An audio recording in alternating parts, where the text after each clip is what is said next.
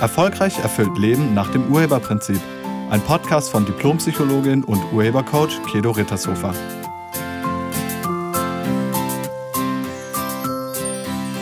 Hallo, herzlich willkommen und schön, dass du da bist. In diesem Podcast geht es um die eigenen Grenzen und um Abgrenzung. Also was machst du, wenn jemand deine Grenzen überschreitet? Und jeder kennt diese Alltagssituationen, in denen andere Menschen über unsere Grenzen gehen ähm, was weiß ich, der Kollege, der ständig um Hilfe bittet und dadurch deine Arbeit unterbricht oder die Kollegin, die mehrmals am Tag zum Quatschen in dein Büro kommt oder der Kunde, der eine Minute vor Feierabend noch dringend irgendwas braucht und dein Feierabend verzögert sich nun um mindestens 45 Minuten oder die Eltern oder Schwiegereltern, die fordern, dass ihr euch um sie kümmert oder die Schule deiner Kinder, die dich auffordert, beim Schulfest irgendwie Einsatz zu zeigen oder auch sonst während des Schuljahres Einsatz zu zeigen. Oder eine Bekannte oder ein Bekannter, die oder der zu den unmöglichsten Zeiten nachts bei dir anruft. Oder der Besuch der Nachbarin, der schon wieder auf deinem Parkplatz parkt. Vielleicht ist es auch dein Partner, der, nachdem du die Küche aufgeräumt hast, sich unbedingt noch Eier in die Pfanne hauen muss und danach nicht aufräumt. Oder deine Partnerin, äh, die abends Essen vom Inder mitbringt, aber dich nicht gefragt hat, ob du das überhaupt möchtest und was genau du möchtest, sondern einfach sowas für dich mitbringt. Vielleicht sind es auch die Kinder oder Freunde oder Verwandte, also irgendjemand, der was macht, was für dich nachteilig ist. Und genau an der Stelle ist dann Abgrenzung gefragt, um dein eigenes Interesse zu wahren. Also Abgrenzung bedeutet, jemandem zu sagen, dass er oder sie bei dir gerade zu weit gegangen ist. Also, dass der gerade eine Grenze überschritten hat. Dass er was macht, dass er oder sie was macht, was für dich nachteilig ist. Also Abgrenzung ist eine Form von Selbstschutz. Und das fällt vielen nicht so leicht. Vor allem dann nicht, wenn man irgendwie befürchtet, der andere könnte sich verletzt fühlen. Außerdem sind diese Grenzen bei jedem anders. Die sind immer individuell. Und wenn das für dich gerade eine Störung ist oder eine Grenzüberschreitung ist, heißt das nicht, dass das für alle eine Grenzüberschreitung ist. Also, dass das alle genauso sehen müssen wie du. Das heißt das nicht. Wenn du bisher gedacht hast, das muss der andere doch sehen oder merken, nee, tut er nicht. Weil das für ihn vielleicht überhaupt gar keine Grenzüberschreitung darstellt. Der Mensch, der dich mitten in der Nacht anruft, dem ist es vielleicht egal, wenn du das machen würdest, weil der Nacht sowieso wach ist. Das kann sein. Und dass er dich stört, das weiß der nicht. Und meistens werden wir uns unserer eigenen Grenzen erst bewusst, wenn jemand sie überschreitet. Wir hatten gerade an diesem Wochenende so eine Situation. Alle 14 Tage ist der jüngste Sohn meines Mannes bei uns ähm, zu Besuch. Und die kommen, also ähm, der kommt freitags abends und bleibt dann meistens bis sonntags nachmittags bei uns. Und am Freitagabend war das so, dass ich gerade eine Fernsehsendung geguckt habe, die mich sehr interessiert hat. Und ähm, dann kamen die beiden rein ähm, und, und, bei uns ist äh, Wohnzimmer, Esszimmer, Küche, also es ist ein einziger großer Lebensraum. Und die beiden kamen rein und waren sich laut am Unterhalten und ich konnte nicht mehr zuhören. Also bei der Fernsehsendung. Und ich merkte, dass das für mich nicht funktioniert. Aber das können die anderen beiden ja nicht wissen. Ja, die können ja nicht wissen, dass ich mir da gerade was anhöre, was ganz wichtig ist für mich. Und ähm, ich habe dann den Fernseher ausgemacht und habe dann gesagt, dass ich nach oben gehe und da weiter gucke. Und das fanden die beiden erstmal für sich irgendwie doof. Warum? Warum? Hä? Haben wir dich gestört? Das konnten die halt nicht wissen. Also, dass ich mich gestört fühle, hat ja auch nichts mit den beiden zu tun die haben ja nichts falsch gemacht. Weil mich gestört zu fühlen, ist ja meine Bewertung der Situation.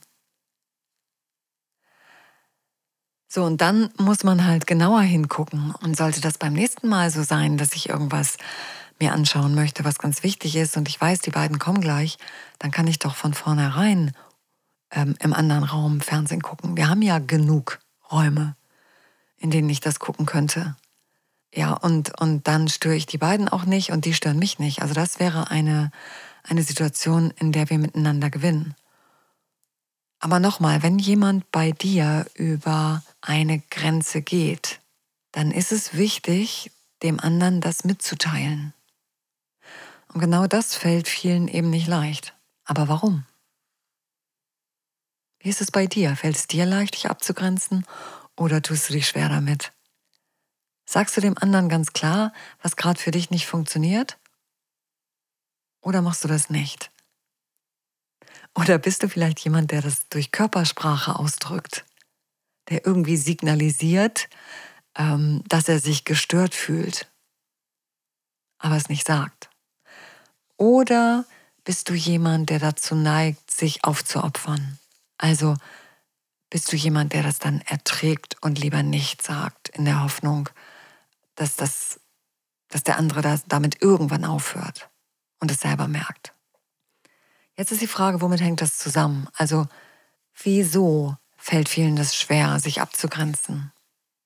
Man merkt das übrigens auch daran, dass einige ihre Wut zur Hilfe nehmen, also ihre Gefühle.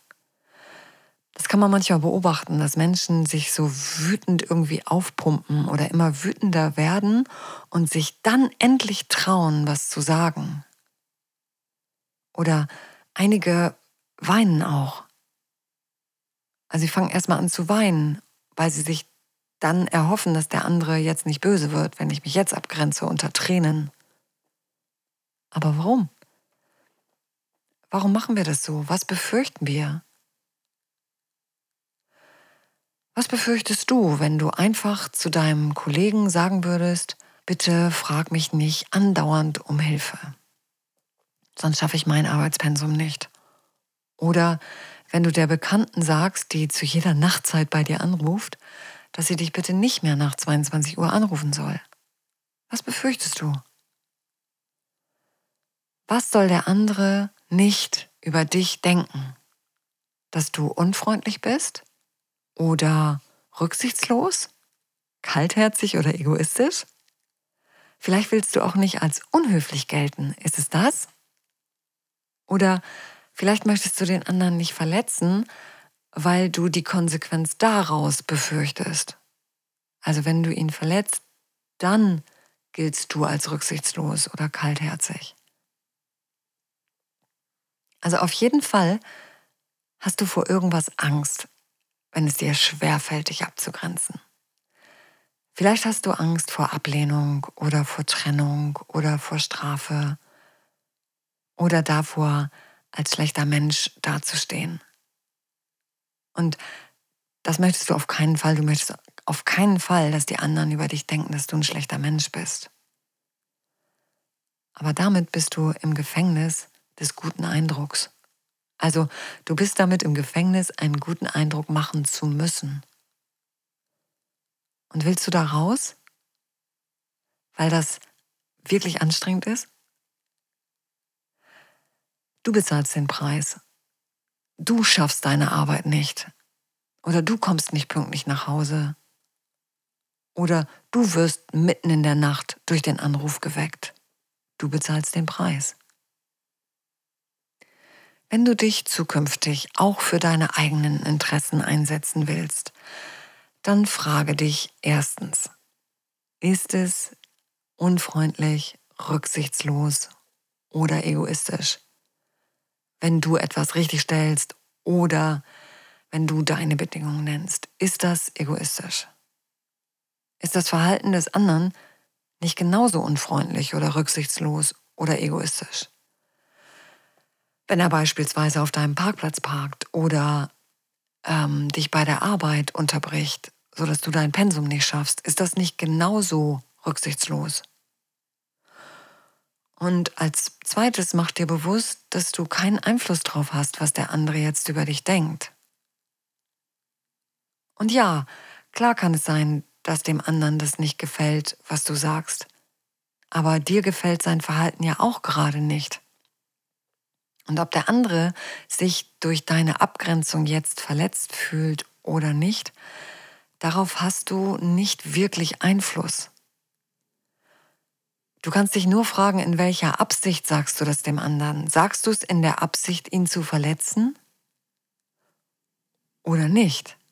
Aber wenn du deine Bekannte aufforderst, dich nach 22 Uhr nicht mehr anzurufen, das tut ja nicht weh. Wieso sollte das verletzend sein? Wenn du es ihr nicht sagst, ist es, als würdest du sie auflaufen lassen. Sie weiß ja nicht, dass es dich stört. Woher soll sie das wissen, wenn du es nicht sagst? Und darf man das? Ja klar darf man das. Du darfst dich abgrenzen, natürlich. Und du kannst das ganz freundlich und auch ganz friedlich machen, ohne Wut oder Ärger oder auch ohne Tränen. Wie gesagt, jetzt am Wochenende, am Freitagabend, ähm, habe ich mit meinem Mann da hinterher noch drüber gesprochen. Und er meinte dann, und das war eine tolle Abgrenzung von ihm, er meinte dann, Kedo, ich möchte, dass der Noah, so heißt ähm, unser Jüngster, dass der Noah sich hier willkommen fühlt, wenn er da ist. Und für mich ist er an dem Wochenende wirklich ganz, ganz wichtig. Und ich möchte, dass du das genauso siehst. Ist das irgendwie möglich? Kriegen wir das hin? Und das fand ich wirklich toll von meinem Mann, weil das stimmt ja auch. Also ich freue mich auch mega, wenn er da ist.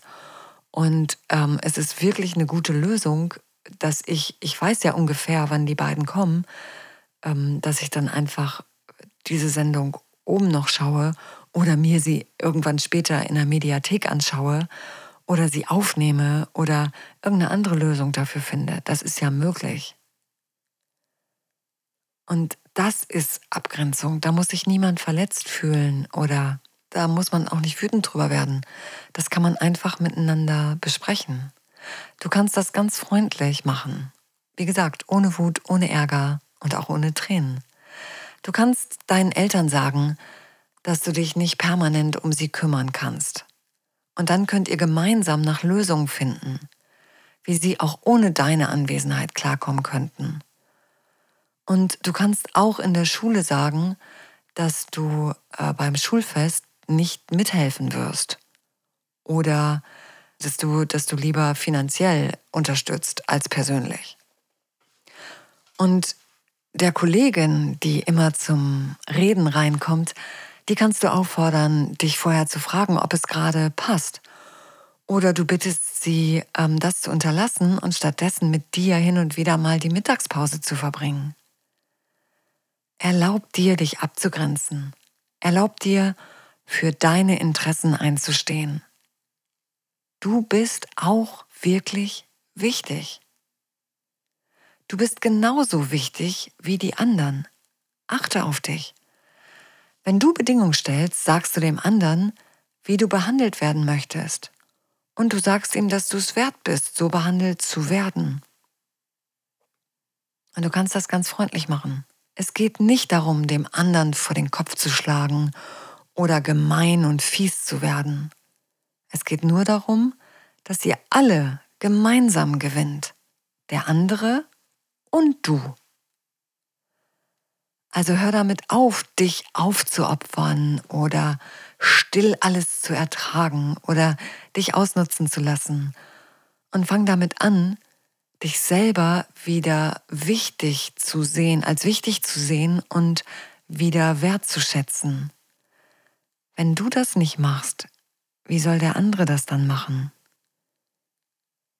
Erlaube dir, für deine eigenen Interessen einzustehen und erlaube dir, anderen zu sagen, wenn dich ihr Verhalten irgendwie stört oder für dich zum Nachteil ist. In diesem Sinne wünsche ich dir eine super schöne Woche. Ich danke dir fürs Zuhören und ich lade dich ein, dich freundlich und nett abzugrenzen. Wie gesagt, sei nett zu dir und zu anderen. Tschüss. Sie hörten einen Podcast von und mit Diplompsychologin und Urhebercoach Kedo Rittershofer. Wenn Sie mehr über die Angebote von Kedo erfahren wollen, schauen Sie im Internet unter www.urheber-prinzip.de. Vielen Dank und auf Wiederhören.